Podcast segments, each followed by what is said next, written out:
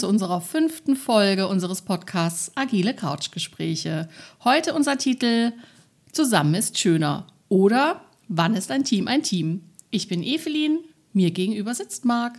Hallo, auch ich bin diesmal wieder dabei als Ehemann und agiler Coach und ähm, bin wie immer ganz gespannt auf diese Folge, was wir rausfinden zum Thema.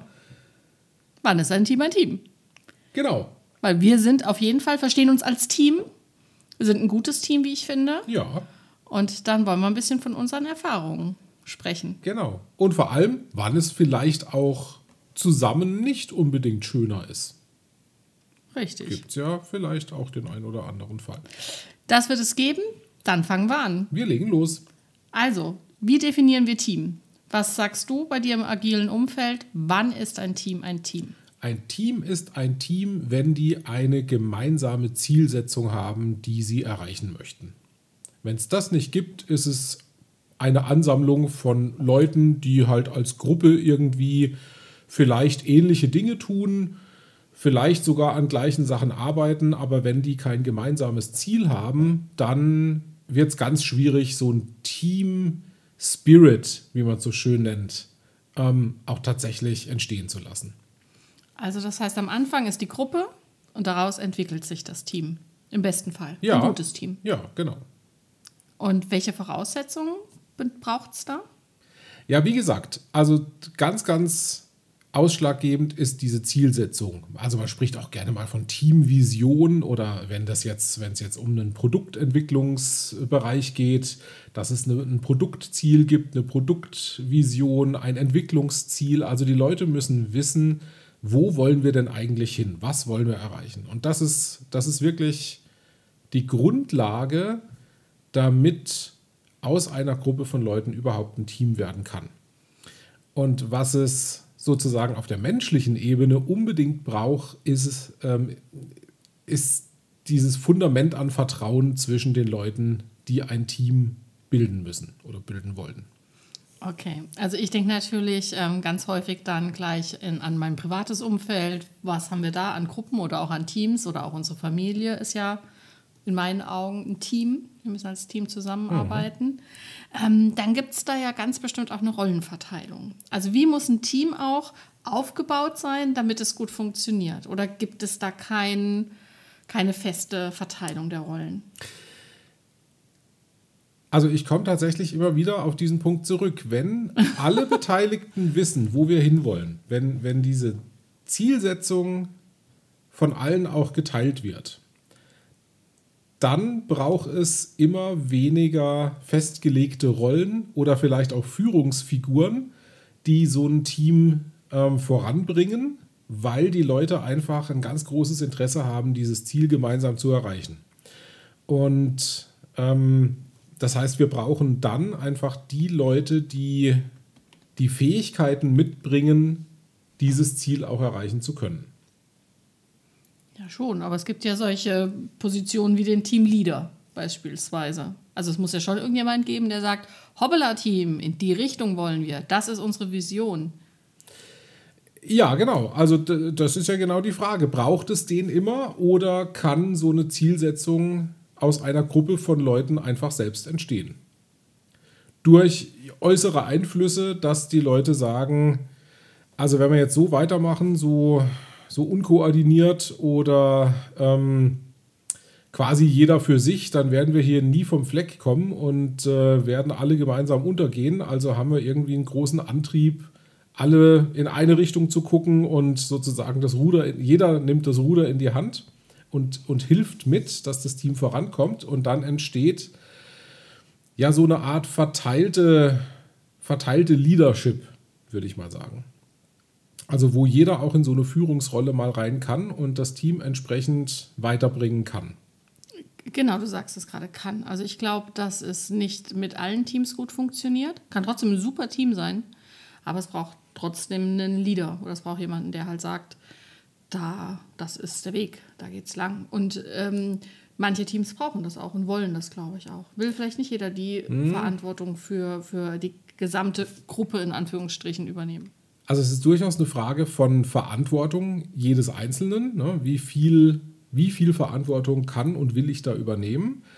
Und inwieweit ist es für mich auch ganz komfortabel, naja, in Anführungszeichen Mitläufer zu sein und andere entscheiden zu lassen, wo es jetzt lang geht und was wir zu tun haben. Ne? Und ich, ich bin da d'accord und kümmere mich um das, was ich gut kann.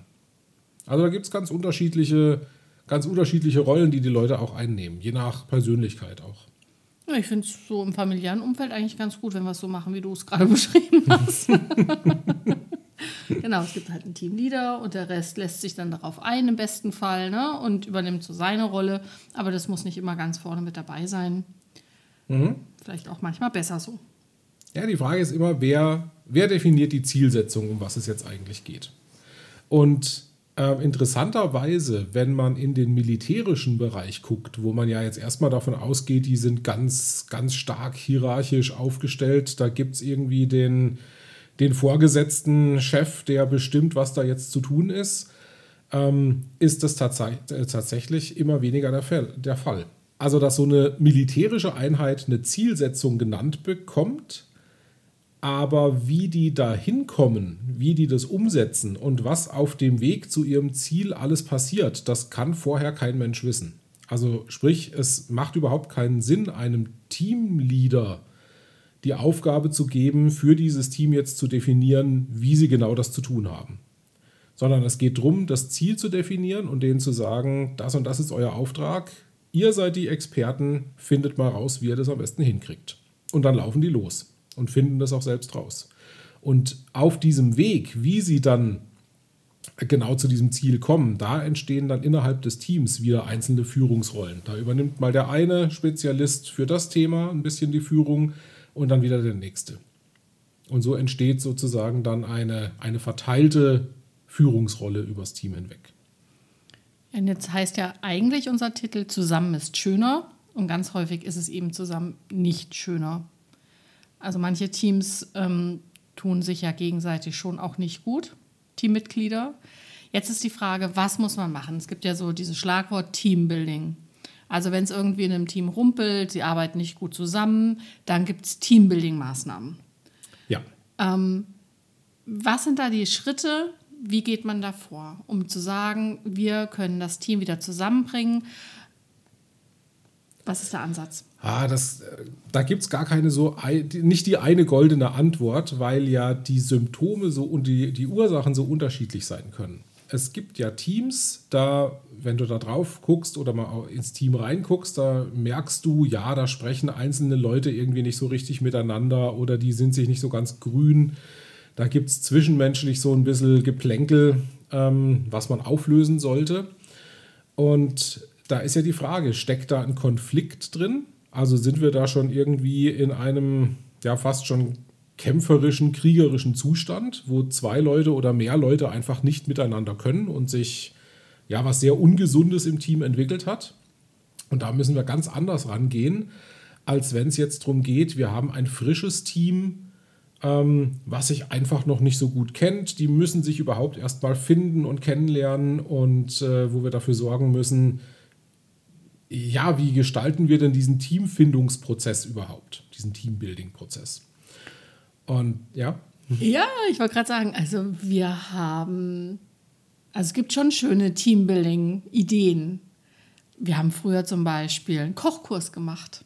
Oh, das also, ist cool. Das ja. war ganz, ganz toll. Es waren zwei ähm, Gruppen, die auch sonst miteinander gearbeitet haben, die sich aber persönlich nicht so gut kannten, eher so am Telefon oder per Mail. Und dann hat man ein gemeinsames Kochevent gemacht. Mhm. Und das war spitzenmäßig. Mhm. Also wir haben danach so eine viel bessere Basis gehabt, um miteinander zu arbeiten, mhm. weil man sich einfach in einem ganz tollen Umfeld kennengelernt hat. Ja, also das, das ist ein ganz ausschlaggebender Punkt, das gemeinsam was zu gestalten in so einem Team-Event. Ne? Und Kochen hat ja auch ein Ziel. Am Ende haben alle was Tolles zu essen auf dem Tisch, was man dann auch gemeinsam noch verspeisen kann. Ähm, allein das ist ja ein Team, teambildend. Aber ja, diesen Prozess sozusagen zu durchlaufen, das auch noch selbst zuzubereiten als Team und sich da zu finden, das ist eine super Maßnahme, um ja auch um Vertrauen aufzubauen, ne? dass sich die Leute kennenlernen und darauf dann im späteren ja, Team, in, während der Teamarbeit später dann auch da immer mal wieder drauf ähm, zurückgreifen zu können. Ne? Weißt du noch damals, als du die äh, Paprika geschnippelt hast und ne, so, so einzelne Anekdoten dann daraus ziehen zu können. Ja, aber das waren, wie gesagt, ähm, das war ein Event mit zwei ähm, Gruppen, die sich halt einfach noch nicht so richtig gut kannten. Mhm. Was wir später auch gemacht haben, ähm, dann teamintern sind ja solche Exit- Rooms und Games. Ja. Wo man sagt, mhm. als äh, gestandenes Team äh, muss man irgendwelche ja, Aufgaben mhm. lösen in einem Raum, der ist verschlossen und wenn man das gemeinsam dann erreicht hat, kommt man auch wieder raus. Mhm. mhm. Ja. Ähm, war auch ganz schön, fand ich auch cool. Aber ich glaube, es geht wirklich um Vertrauen, um gemeinsam Spaß zu haben, auch ein Ergebnis danach zu haben, ob das jetzt dann die Lasagne ist, die man gekocht hat, oder dann auch in der Bestzeit wieder aus diesem verschlossenen Raum rausgekommen ist. Oder Hochseilgarten ist auch so ein vertrauensbildendes Thema, ne? Ja, ja fast schon machen. ein Klassiker mittlerweile. Ja, ja ist ja. das so? Ja, also Hochseilgarten ist ähm, bei ganz vielen Teams eine der ersten Ideen, die dann kommen. Ähm, wenn ich bei Teams drin bin in Organisationen, dann mache ich selbst ja erstmal keine Vorschläge, was wir teambildend machen können, sondern ich frage die Leute, was kennt ihr denn? Was habt ihr denn für Ideen oder was habt ihr schon mal gehört? Und ähm, da ist der Hochseilgarten meistens dabei. Das ist eine, eine der ersten Ideen, die dann kommen. Was es auch gibt ähm, an so kleinen Spielen, die man machen kann, ähm, das, das, das ist auch so ein uralter Klassiker, das australische Schwebholz.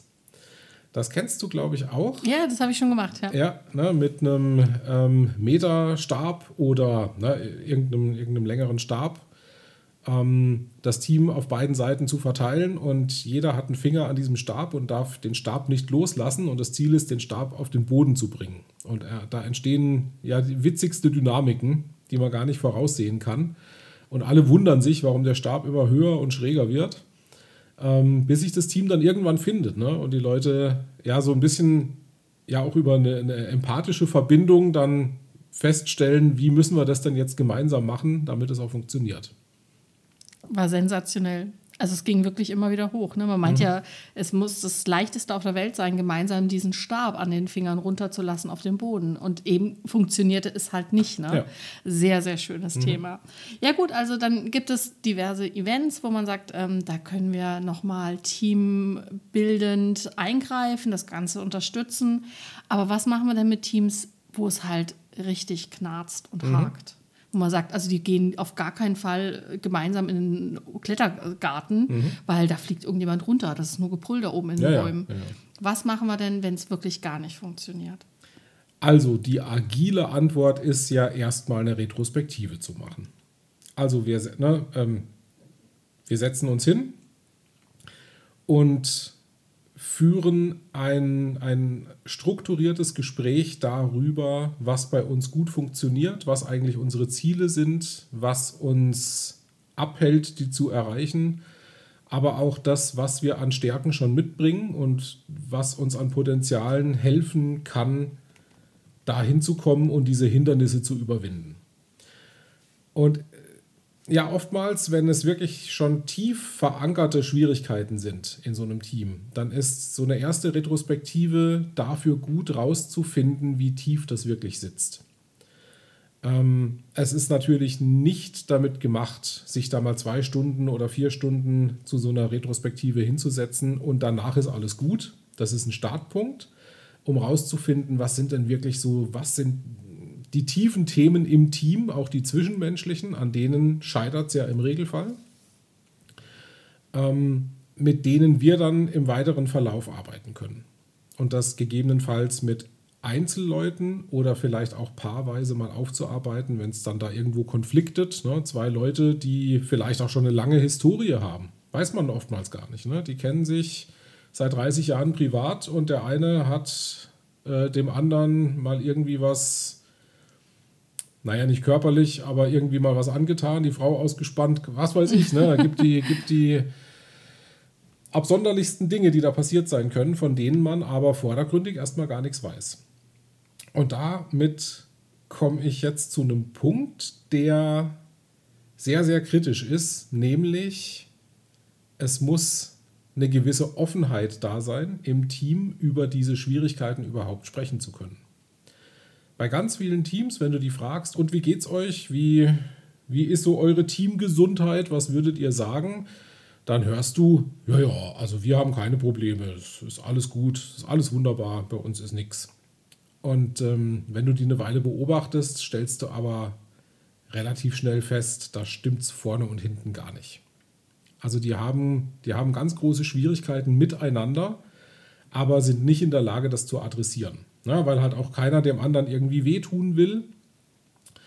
Ähm, und man spricht da von, von sogenannter Artificial Harmony. Oh, Jesus. also, ne, die, die, ja, die halten so eine, so eine künstliche Harmonie aufrecht, indem sie halt immer wieder sagen, nee, nee, wir haben keine Probleme, bei uns ist alles gut. Aber in Wahrheit weiß jeder, ähm, na, komm, das kehren wir mal lieber unter den Teppich. Da, das Fass wollen wir jetzt nicht aufmachen, ähm, weil ansonsten explodiert da noch irgendwie was.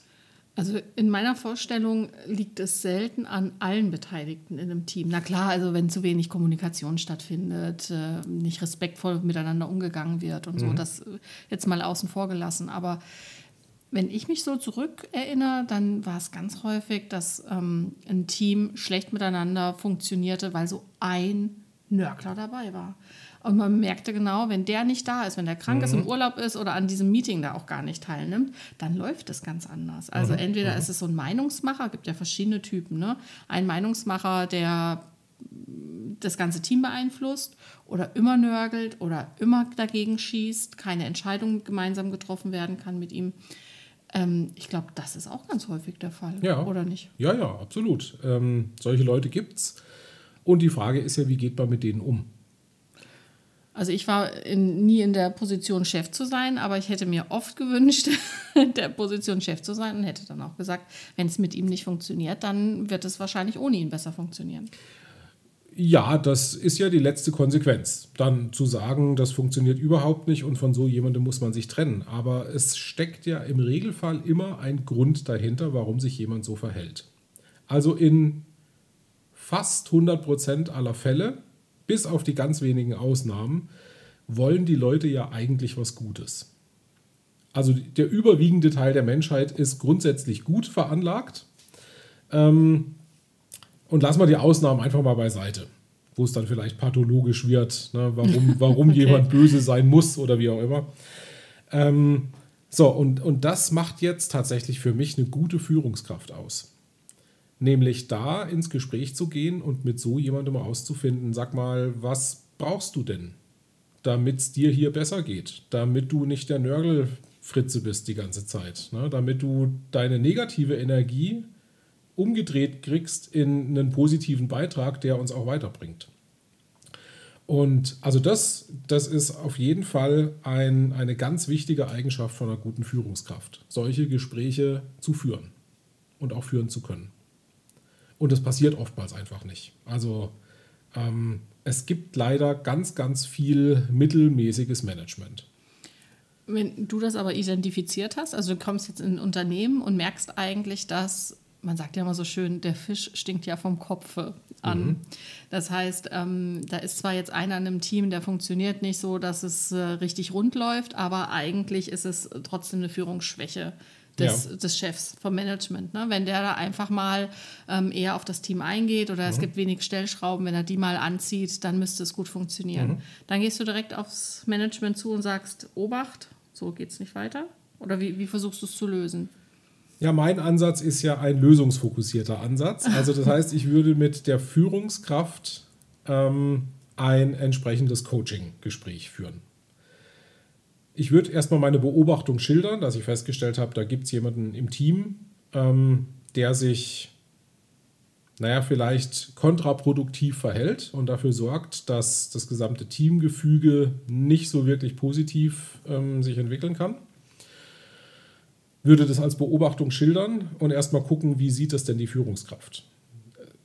Weiß der das überhaupt? Hat er das schon wahrgenommen? Und wie ist sein Ansatz, damit umzugehen? Und für mich ist dann wichtig, ähm, dieser Führungskraft den, die, die Räume zu öffnen, um festzustellen, was kann ich denn da tun? Wie gehe ich denn jetzt mit so einer Situation um? Und was hält mich als Führungskraft ab, das zu adressieren?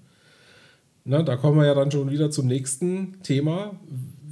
Was braucht die Führungskraft, um sich vielleicht, um mit mehr Mut da dran zu gehen, das auch zu, äh, zu tun und solche Leute ähm, sich mal zu schnappen und ein, entsprechendes Gespräch zu führen? Oder was sind die anderen Gründe, die diese Führungskraft davon abhalt, abhält, abhalten, ähm, entsprechend zu agieren? Okay.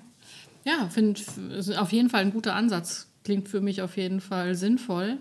Ähm, und dann kann man sich immer nur wünschen und kann hoffen, dass dieses Einzelcoaching dann auch Früchte trägt, ne? dass man ja. Da auch mit was ja. erreicht, ne? dass dann Umdenken dann auch Mhm. stattfindet. Also der, der, im Gegensatz dazu wäre ja der ganz schnelle Ansatz, dass ich, wenn ich jetzt als, als Coach da in einer Firma, in, in einer Organisation bin und das feststelle, dass ich da selbst sofort reingehe und mit dem entsprechenden Mitarbeiter ein, ein Gespräch führe.